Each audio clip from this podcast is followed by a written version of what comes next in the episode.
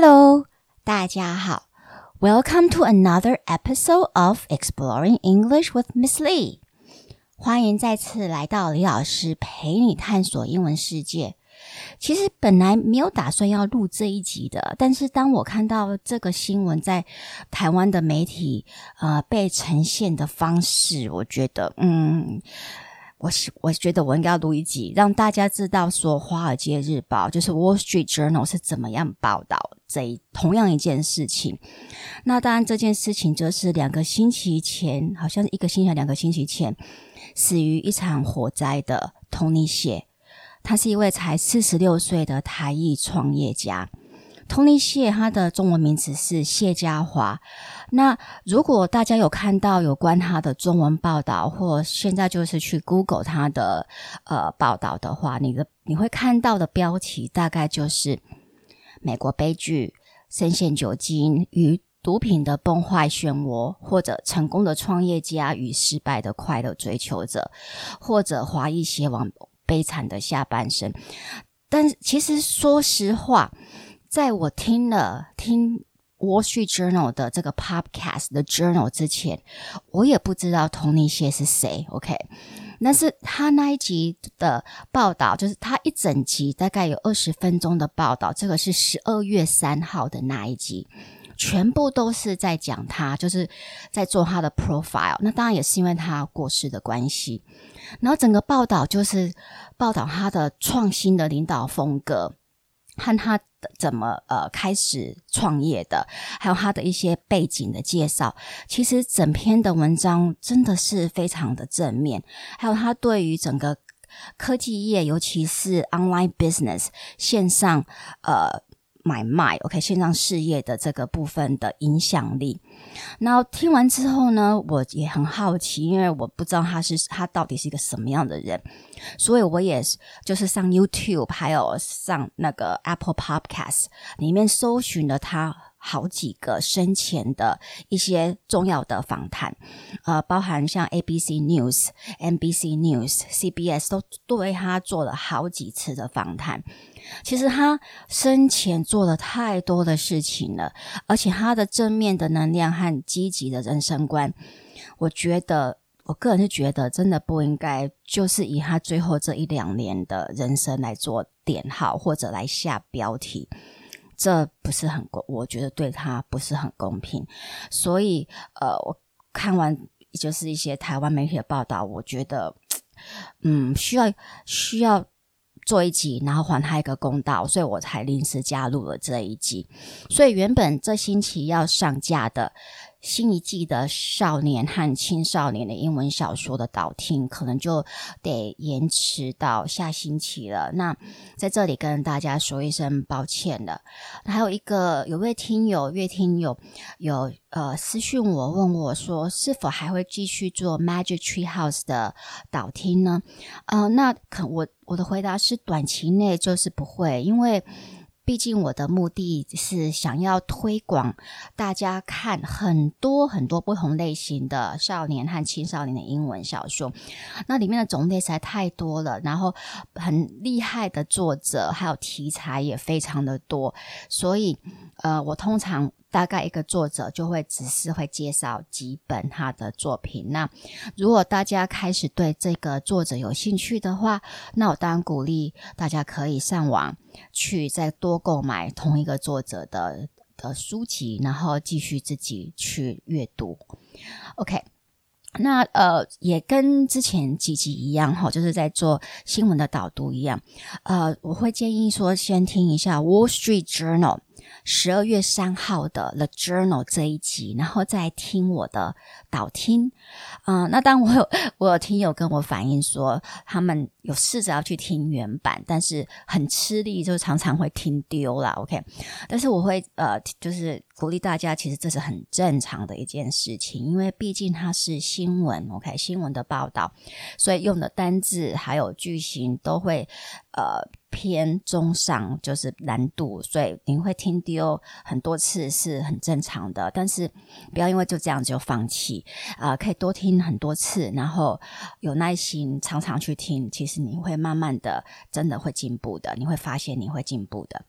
OK，so without further ado, let's go straight to our topic for today. Wall Street Journal podcast, the journal, December 3rd, did a profile on Tony Hsieh. Tony Hsieh, the former CEO of Zappos, the biggest online uh, shoe store, died at the age of 46 last week after being injured in a fire accident. Tony Hsieh 他其实是就是 Zappos 这一间，他算是线呃线上最大的卖鞋的公司的前任的 CEO，他在上个礼拜死死于一场火灾意外，然后他那时候才四十六岁而已。OK，so、okay? before his death, Tony Hsieh had made a name for himself as an off-the-wall tech entrepreneur who helped transform online shopping。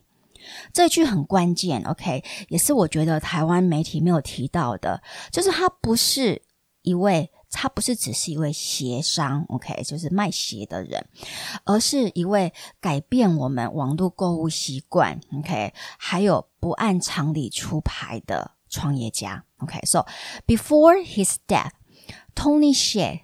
Had made a name for himself as an off the wall tech entrepreneur who helped transform online shopping. Tony Hsieh was known for his bold and unconventional management style, and he took customer service to the next level by encouraging employees to spend more time with customers.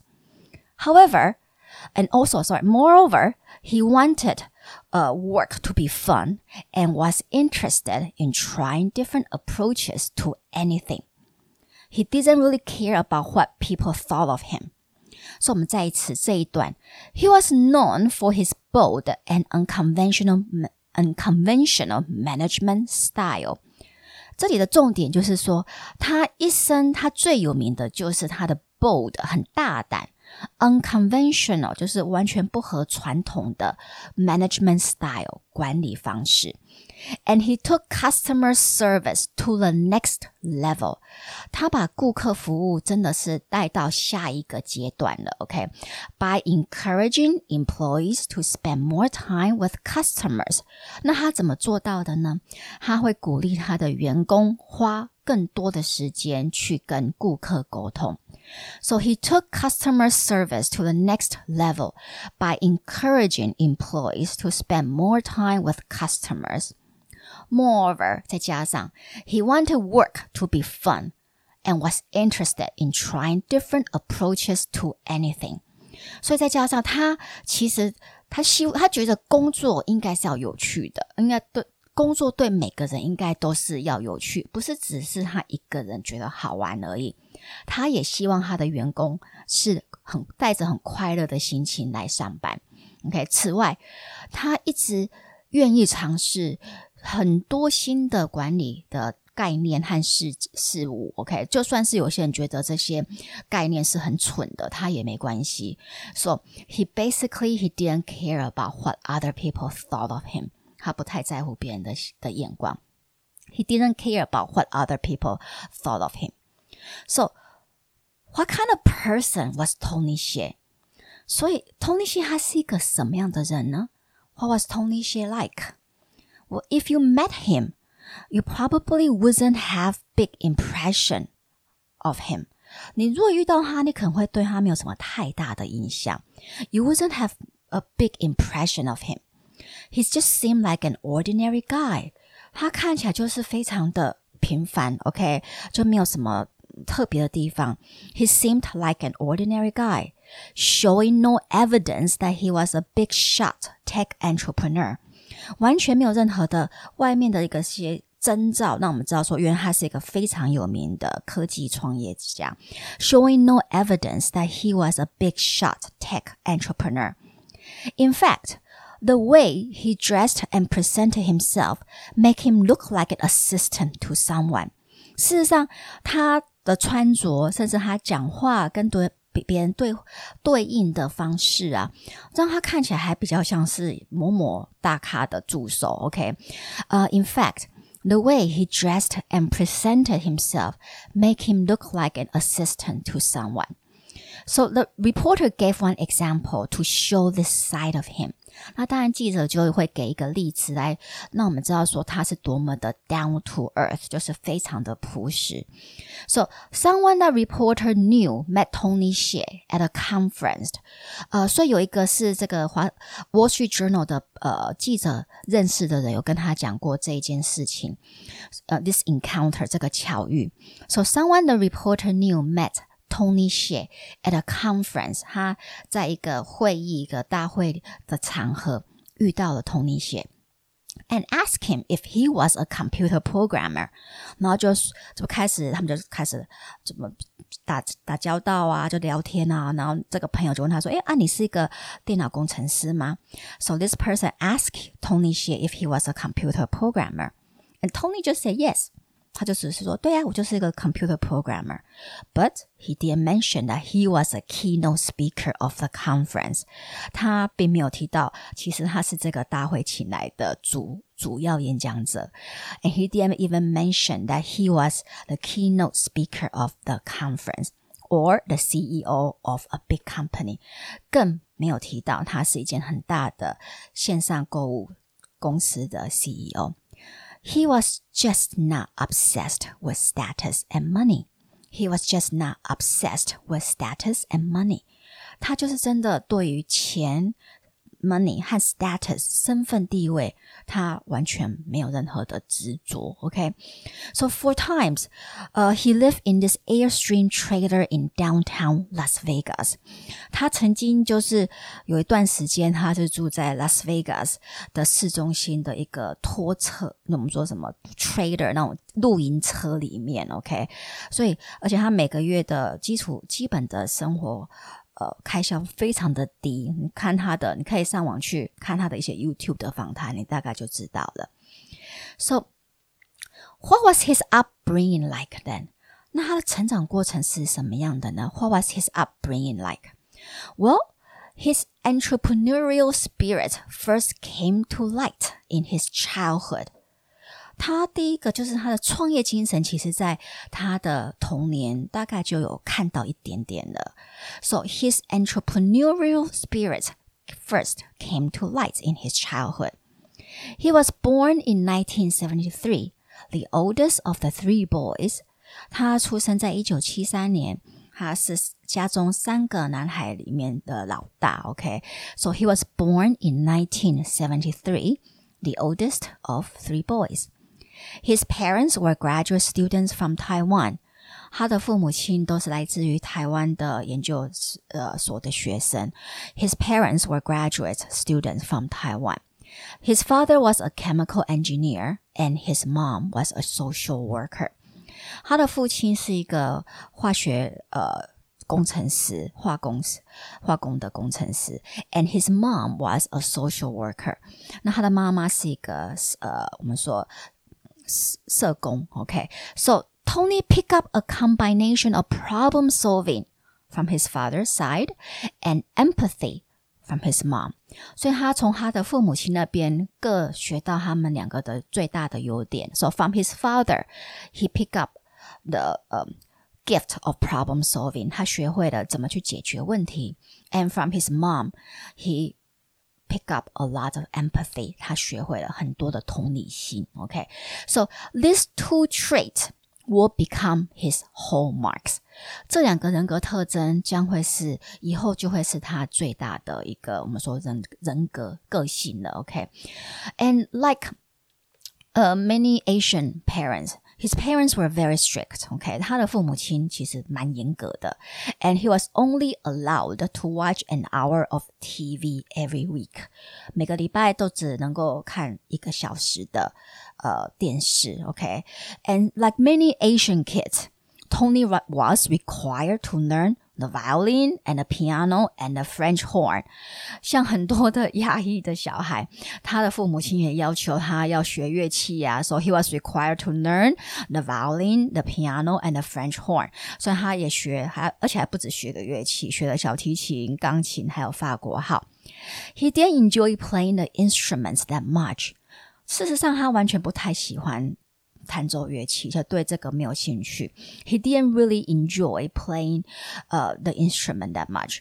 So he came up with the idea of recording himself practicing the violin and the piano. And he will play that tape recording while he did something else.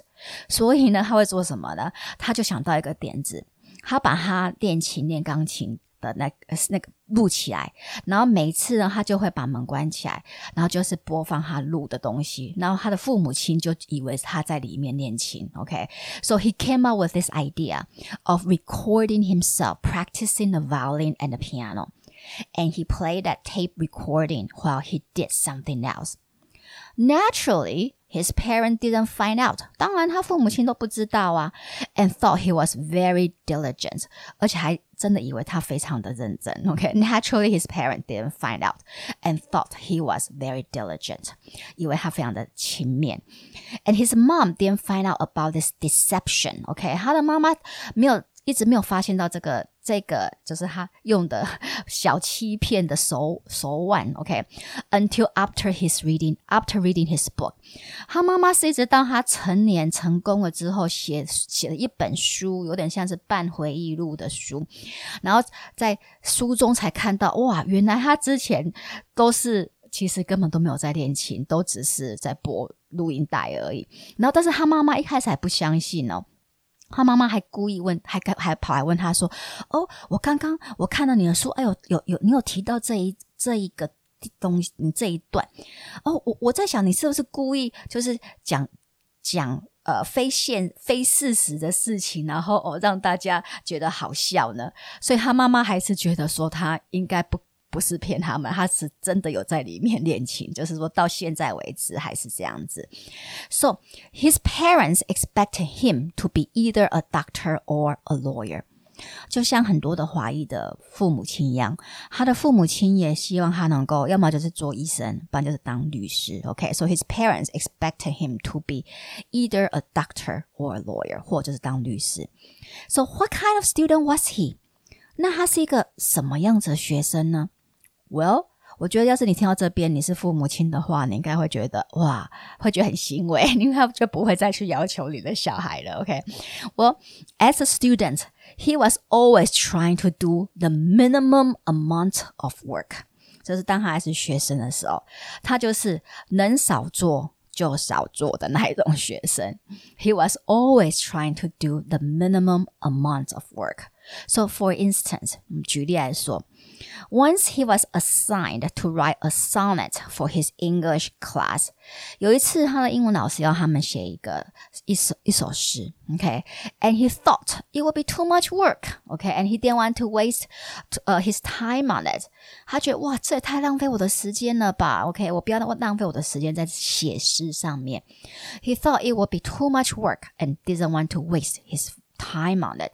So he wrote his sonnet in Morse code，所以他用摩斯密码来写他的诗，哎，是不是说是还蛮厉害的？So he figured 他的想法是，OK，the、teacher will either give him an F or an A。他的想法就是，好吗？老师看到的话，大概有两个可能性，要么就是给我一个 F 不及格，不然就会觉得，诶，这个小孩很厉害哦，就给我 A。and he was willing to take a gamble on it.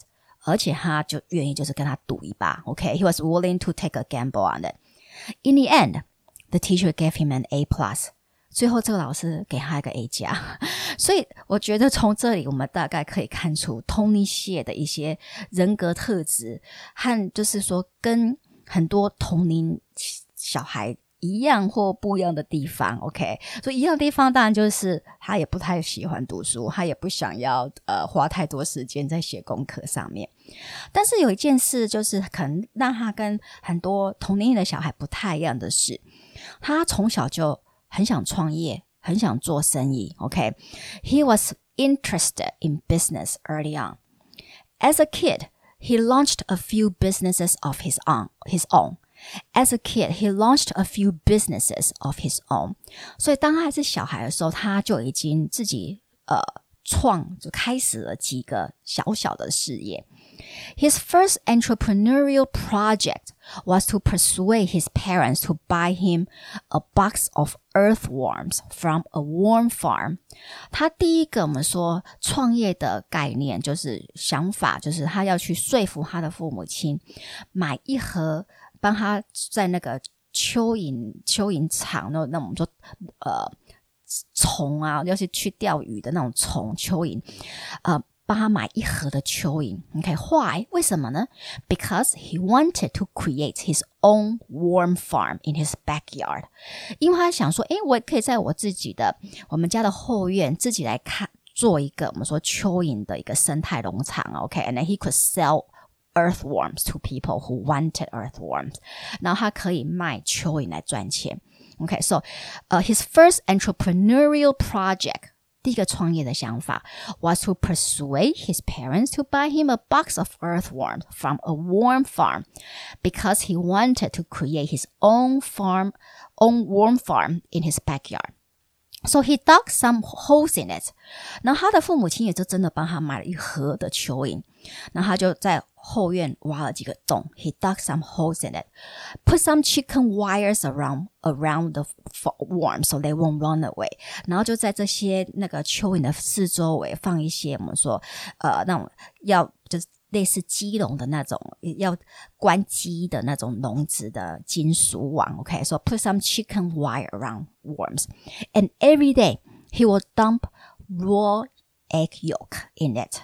他每一天他都会 丢入一些我们说生的呃蛋黄，OK，so he will dump raw egg yolk in it, so the worms will grow.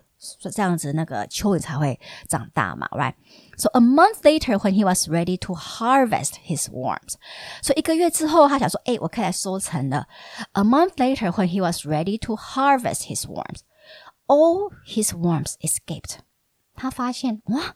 他所有的蚯蚓都逃光了，都不见了。 all his worms escaped. So Tony Hsieh said this experience uh, taught him, okay, that there are no quick solutions to anything. 在有一次的访谈之中，OK，Tony、okay, Hsieh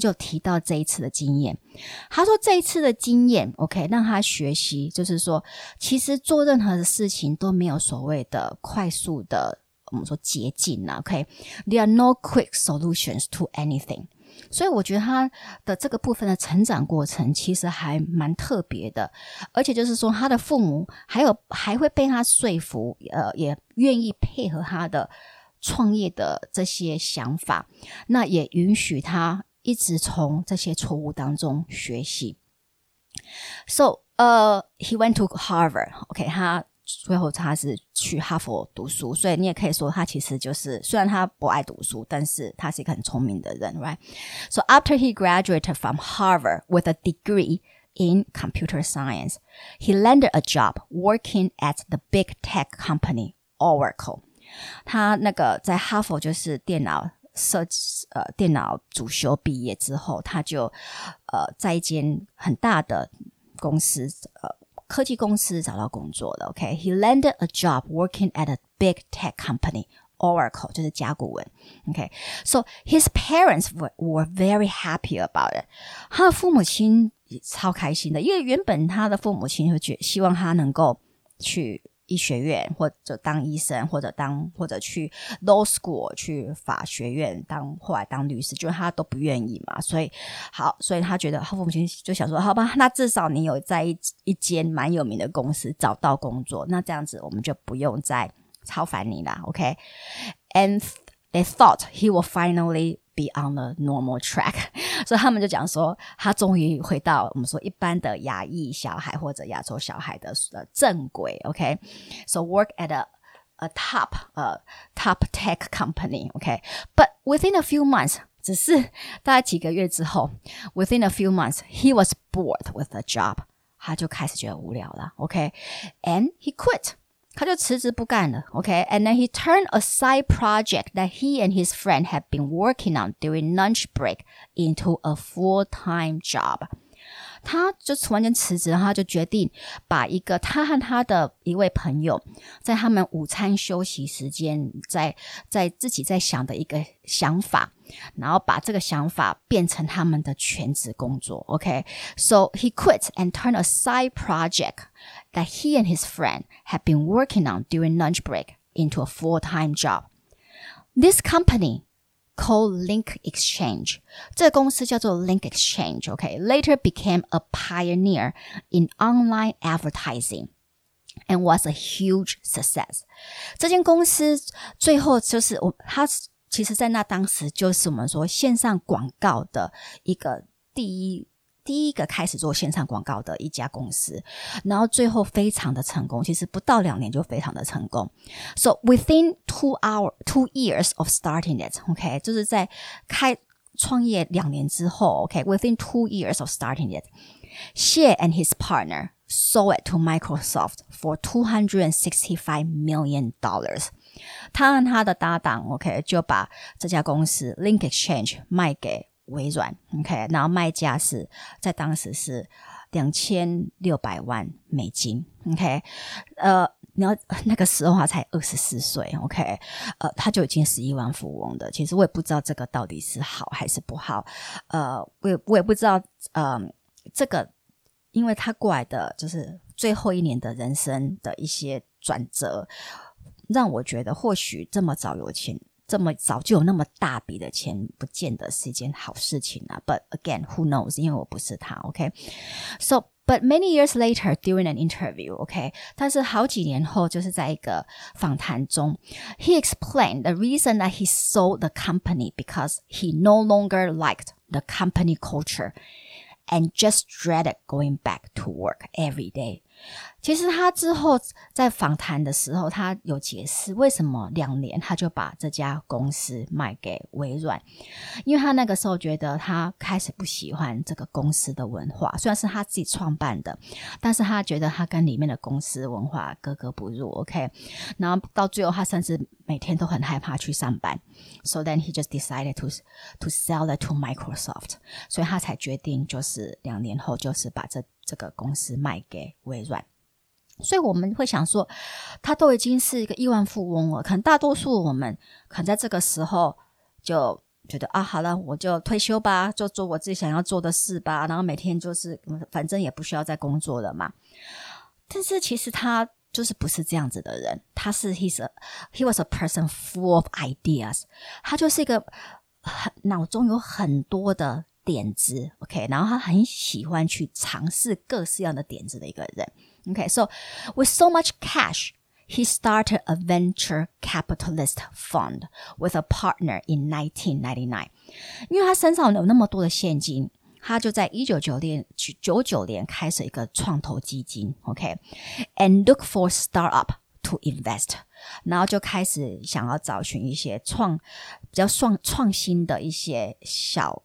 呃点子，然后去投资或小公司去投资嘛，OK？So he started a venture capitalist fund with a partner in 1999 and looked for a startup to invest. And one day, a guy came to him with a website called shoesite.com. 有一天，有一个人就来呃给他们 present，就是给他们做一个简报，然后他的他的小公司就是一个网上买 呃，我们说买鞋子的公司，OK，呃，那那个网站，那个网站是叫做 shoe shoesite.com。And the guy said, you know, his company would be the Amazon of shoes. 他这个公这个来给他们做简报的人就说：“哎，我的公司以后会变成鞋界的亚马逊。” OK，he、okay? said that his company the future of his company will be the Amazon of shoes. So Tony's first reaction was, oh, this was a dumb idea. Tony 第一个的想法，他的反应是，哦，这个这个这个点子超蠢的、啊、，because who will want to buy shoes online？因为谁会敢在网络上买鞋啊？OK，remember、okay? this was in the 1990s。你要记得，这个是一九九零年哦，OK，不是现在。其实就算现在，我自己个人是没有在线上买鞋，因为 我会觉得没有试穿过买的，万一不合，我要怎么办？OK，but、okay? Tony quickly revised his opinions and decided to give this idea a go. 但是 Quick Tony 他很特别的是，他自己想过了之后，他改变了他的想法，他决定尝试一下。OK，so、okay? this company became Zappos。 这公司就是过来我们现在知道的 Zappos，OK，、okay? 就是最大的线上卖鞋的公司，OK，and、okay? he was the CEO of Zappos despite the fact that he wasn't that passionate about shoes。那他自己就成为这间公司的 CEO，他就自己也跳下来自己做，OK。虽然他其实对鞋一点都没有什么狂热，OK，so、okay? he wasn't that passionate about shoes。 but he still decided to be the CEO of the company. OK，那据他自己的说法，就是 he just owned one pair of shoes. OK，and he would wear this pair, the same pair, for two years until it, uh, the shoes were filled with holes and and were totally worn out, then he will go out and buy another same pair of shoes. 他自己的自自己的穿鞋的习惯就是捍卫一双鞋，然后就是就买一双鞋而已，然后鞋穿很多年，直到都破到不行了，然后丢掉，然后再买相同一个款式的鞋。所以他其实对鞋没有什么太大的了解。OK，then、okay? why did he take on the project? Is if he wasn't into the product that the company was selling. 所以，如果他对于这个公司要卖的产品没有兴趣的话，他为什么要就是开这个公司呢？So why did he take on the project if he wasn't into the product that the company was selling? Well, for him, he just liked the intellectual challenge of figuring out how to do this better than anyone else。其实他就只喜欢那个背后的那个需要动脑的那个挑战。OK，他必须要去想出到底要怎么样的去。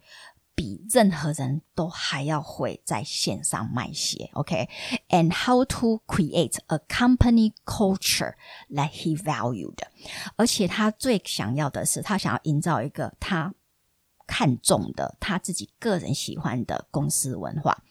So for him, he just did it because he liked the intellectual challenge of figuring out how to do this better than anyone else and how to create a company project that he valued. So as CEO, she started pushing some innovative ideas about online retail into practice. 所以，身为这个公司的 CEO，他开始去推一些在当时其实是前所未有的、很创新的一些想法，呃，就是然后就是把它运用在线上购物上。OK，so、okay? he started pushing some innovative ideas about online retail into practice. First. He believed the importance of having the best customer service. 首先，他了解有客服 我们说顾客服务的这个部分是非常的重要，必须要有很好的顾客售后服务或者顾客服务都是很重要的。He recognized that people would be nervous about buying shoes online. 他很清楚的意识到，人们对于在线网络上买鞋，其实这件事情他们是会很不安的。He recognized that people would be nervous about buying shoes online, so he needed to hire people who were going to be friendly, helpful, patient, willing to talk people through each process. 所以他必须要去雇佣，就是很友善、很愿意帮忙别人，或很有耐心，然后很愿意去解释每一个阶段的。呃，这样子的，我们说客服人员，OK，so、okay? he needed to hire people who were going to be friendly, helpful, patient, willing to talk people through things. And he even instructed his employees. 他甚至教导他的员工，he even instructed his employees that if the company didn't have the shoes the person was looking for，如果我们的公司没有这个顾客想要买的鞋子，if a company didn't have the shoes that the person was looking for, they need to try to find the shoes at another website。那 这些员工必须要帮这个顾客在其他的网站，就是不不是他们自己的网站，他们可能他们对手的网站，帮他帮顾客找到他们要的鞋。Even though you might be losing the sale。虽然他觉得说你可能这这次的买卖你没有赚到，OK，but、you will be gaining a loyal customer in the long run。但是他觉得长期来看，你会得到一个很忠实的顾客，因为这样子顾客他们就会相信你是真正想要帮助他们的。OK，那他之后下次还要再买鞋的时候，他就会来你的这个网站购买。So almost every company says that they put customers ahead of everything, but few deliver on this promise。其实几乎每个公司都会说，他们把就是顾客至上，顾客至上。OK，这好像是每个公司的 slogan。但是其实极少数的公司真的有做到这个口号，就是有做到这个承诺。But Tony Hsieh was different，但是 Tony 是不一样。He actually put his customers first，他是真的把顾客放在第一位。He told his employees to send flowers, cars, even help customers order pizzas if necessary. 他告诉他的员工，没关系，如果你在跟顾客聊天的时候啊，如果他心情不好，你用公公司的钱送花送过去，送卡片送过去，或者他需要订披萨的时候帮他订，没有问题。OK，so、okay? he told his employees to send flowers, cars, even help customers order pizzas if necessary. He told them to take as much time they needed on calls with customers, be chatty. 他甚至跟他们说，每一通电话需要花多少时间都没有关系，尽量讲没有关系。OK，He、okay? told them to take as much time they needed on calls with customers, be chatty. One call even lasted six hours，甚至还有一次的电话，就是呃购物，有一个顾客打电话来要问鞋子的事情，然后就就最后竟然聊到他跟这客服人员，客服人员跟他聊了六个多小时。OK，because、okay? Tony's shares company motto was that Zappos is going to be the world's best customer service company，因为他的 公司的座右铭是，他一定要让他这个公司 Zappos 成为全世界有最好客服客，呃，我们说顾客服务的中心。OK，所以我呃有上去上一个 YouTube 去看他的公司的一个介绍和访访谈，我觉得真的是就是像像 Wall Street Journal 的这一篇文章提到的，呃，像有在访刚刚好有一个员工那个。他刚好在跟一个顾客聊天，然后这个顾客就是这顾客就是他要买一双他看到在 YouTube 的一个歌手脚上穿的一双鞋子，但是他不记得是哪个歌手，但是他记得鞋子的样子。那这个 customer service 的人就真的陪他看过好几百个 YouTube clips，就是会要帮他找到。他想要的那一双鞋子，所以他真的是有把 customer 放在最前面。OK，and、also, what else? So how what else did Tony Xie do to make make sure that his company offer the best customer service？他到底又做什么，让他的我们说呃顾客顾客服务会是最好的呢 OK，so unlike other companies that outsource their call centers，其实跟很多的公司就是他们会把他们的呃客服中心外包到比较便宜，就是劳工薪水比较便宜的国家，像印度啊，或中国或者越呃，就是或语言能够通的地方，或者比较便宜的城美国的城市。So unlike other companies that outsource their call centers。Tony Hsieh actually made the call center the key focus of the company's operation. Tony 反而是把他的客服中心成变成整个公司公司最重要的一环。Okay, so Zappos headquarter and call center are all located in Las Vegas. 所以 Zappos 的我们说它的 headquarters 和他的我们说客服中心全部都是在 Las Vegas 同个地方。OK，so、okay? even uh, so even a reporter of Wall Street Journal praised this as a brilliant idea。就连华尔街日报的在做这一篇报道的记者也觉得说这个想法真的是太太棒了。OK，so、okay? another revolutionary idea was that you know, Tony Hsieh had was that he offered free shipping and return for up to a year. 另外一个在当时一九九零年代哦，OK，是极度的我们说创新的概念，就是他的公司他提供了免费运送，还有你可以呃，如果你穿不想穿，或者你觉得不适合，看到之后你觉得你不想要，你可以免费退货，而且这个退货时间可以长达一年。OK，so another revolutionary idea that Tony Hsieh uh, had was he offered free shipping and return for up to a year. So again, remember this happened years before this policy became mainstream. 请请大家记住，就说这一个他这样的政策，OK，是呃，在一九九零年，在那个时候这样子的条这样子的方式做生意的方式真的不是主流，因为大家都怕赔钱嘛，OK。So, but Tony Hsieh's logic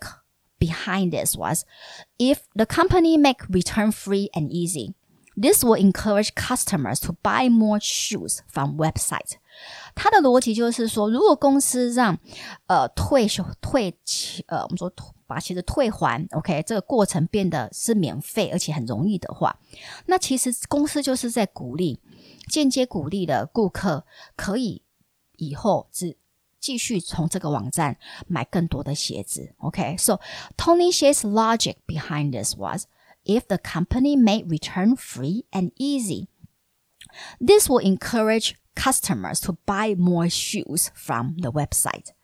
And the increased sale number proved that Tony Hsieh was right. 而之后的销售数量和金额也证明了他是对的。The increased sale number proved that Tony Hsieh was right. The people who return the most shoes are actually the most profitable customers because they ended up buying many shoes，所以那些退货退最多的顾客，反而最后是就是买最多鞋子的人。OK，the、okay? people who return the most shoes are actually the most profitable customers because they ended up buying many shoes. And once you get loyal customers, they will come back again and again.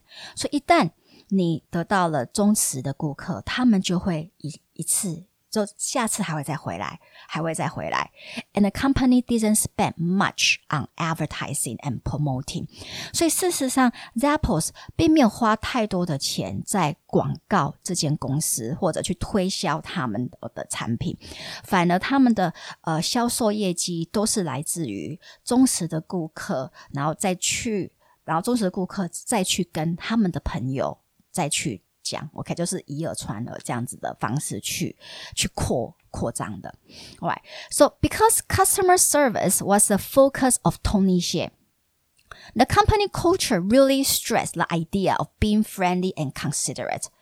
那因为他的客服客顾客服务就是 Tony 谢最重最在乎的一环，OK，所以整个公司文化，他们也非常看重你的他们的员工必须是很 friendly， 要很友善，and considerate 要很贴心。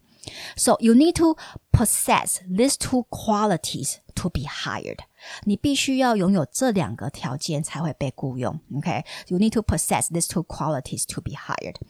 And how was the company able to make sure the people they hire actually were nice? 那公司要怎么确保，就是说他们雇佣的人是真的是很好吗？OK，很友善吗？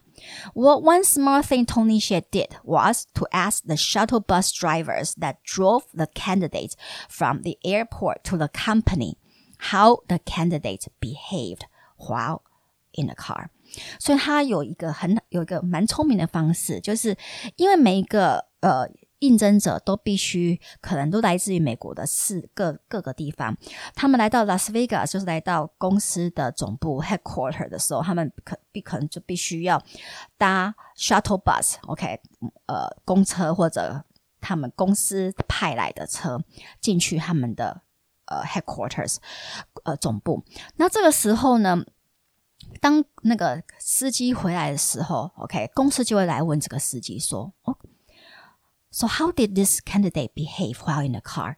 这个应征者在坐车的过程当中，他对你是什么态度？OK，if、okay? the driver said the candidate was a jerk，如果那个我们说驾驶者啊，就是公车司机说，哦，这个人超不 OK 的，OK，就是非常的呃不礼貌啊，或者很自我为是自自我为是啊，OK。Then no matter how well the interview went, The company wouldn't hire this person。那不管这个应征者的面试过程是多么平顺，多么的好，OK，这公司就 Apple 就不会去雇佣这个人。然后此外呢，他还会。他还要确保，就是说，他的员工是忠于 Zappos 的这样子的一个核心价值，所以他也有一个他们的一个他的哲学的管理的方式，就是他会在雇佣你之后，然后可以那给你一个我们说试用期，试用期一到的时候，他会说 OK，我给你多少钱。那你就不要来我们的公司工作，你可以直这个钱就等于是直接给你的，因为你你参与了这个试用期，OK？那我们也雇佣你了，你可以拿了这笔钱，然后就走。或者如果你真的认同我们的公司，你当然都也是可以待在我们的公司，但是你就不能拿这一笔钱。那通那笔钱其实我这样听金额还算蛮大的，大概是三四千美金，也都就是等于大概台币十三在十万。台币十万上下，OK，他用这种方式来去确定，就是说你新进来的员工是因为认同我们的核心价值，OK，才会想要进来 ，OK。So and also remember in the beginning of this episode, I also mentioned that Tony Xie was also known for his bold and unconventional management style. 那还记得在这一集的一开始，我有提到说，Tony 线他是以他的大胆，OK，然后很不按常理出牌的管理方式有名嘛，OK，呃，他甚至把他的管理哲学写成一本书，然后那本书是畅销书，叫做《 Delivering Happiness》，呃，战役暂暂时翻译成传递快乐，OK，Delivering Happiness。He encouraged people's wacky personalities to shine to shine in the workplace. He encouraged people's wacky personalities to shine in the workplace. 他鼓励每个人的，就是你有独特的那一面 都没有关系。你在我鼓励你在工作，我们的工作场所，你可以无限的发挥你的独特的那一面。Okay, and he believed that it is possible to make employees happy customers happy, and even make profit to make investors happy.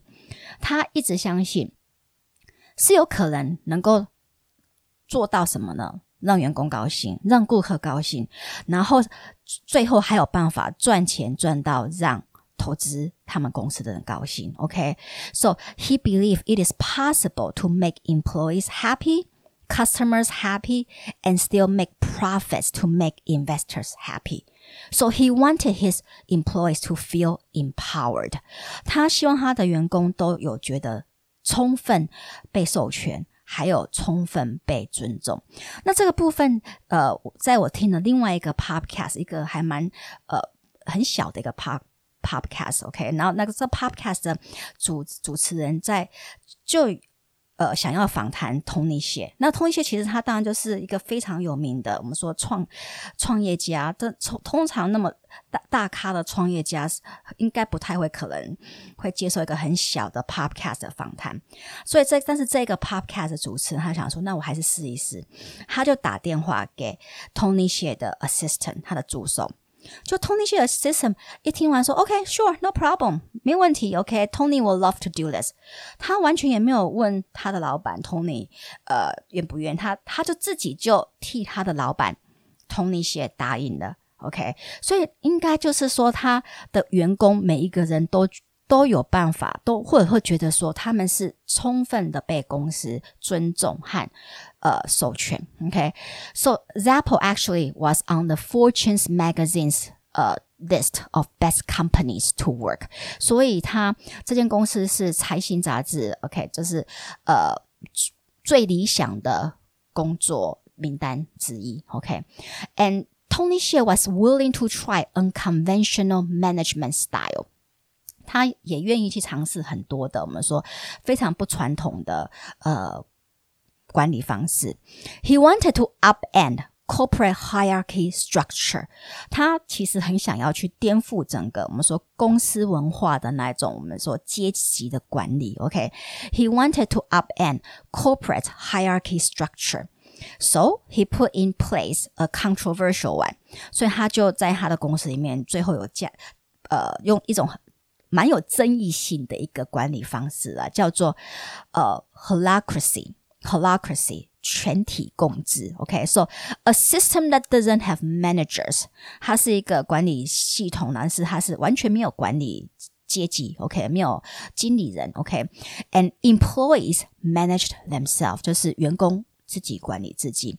那当然，这个实验到最后，很多人是觉得这个实验是失败的啦，OK。但是 Tony 谢他自己还是觉得没关系啊，我 I I gave it a try，我试过了，那我知道这样就好了。而且其实公司还是还是很赚钱，因为在二零一五年，OK，Tony Shea sold Zappos to Amazon for one point two million dollars。OK，他在二零一五年就把那个 Zappos 卖给亚马逊，然后卖价是十二亿美金嘛。OK，but Jeff Bezos continued to let Tony Hsieh run the company until three months before his death this year。而且贝佐斯一直让 Tony Hsieh 是待在这个我们说呃 CEO 的这个职位，一直到他过世前三个月他才离职。OK，so、okay? Tony Hsieh's impact on the online shopping is profound，所以我们可以看得出，其实它对于整个线上购物的这个产业的影响，其实是非常的深远。Tony Hsieh's impact on the online shopping is profound. He was one of the first ones to show people that you can sell anything online if you are creative about how to get people to trust you. 他是大概是前面几个几个我们说呃先驱者，开开始开始的人，他们可以让你看到说，其实如果你能够让人们呃用创意的方式让人们能够信任你的话，基本上要在网络上卖任何的东西都是有可能的。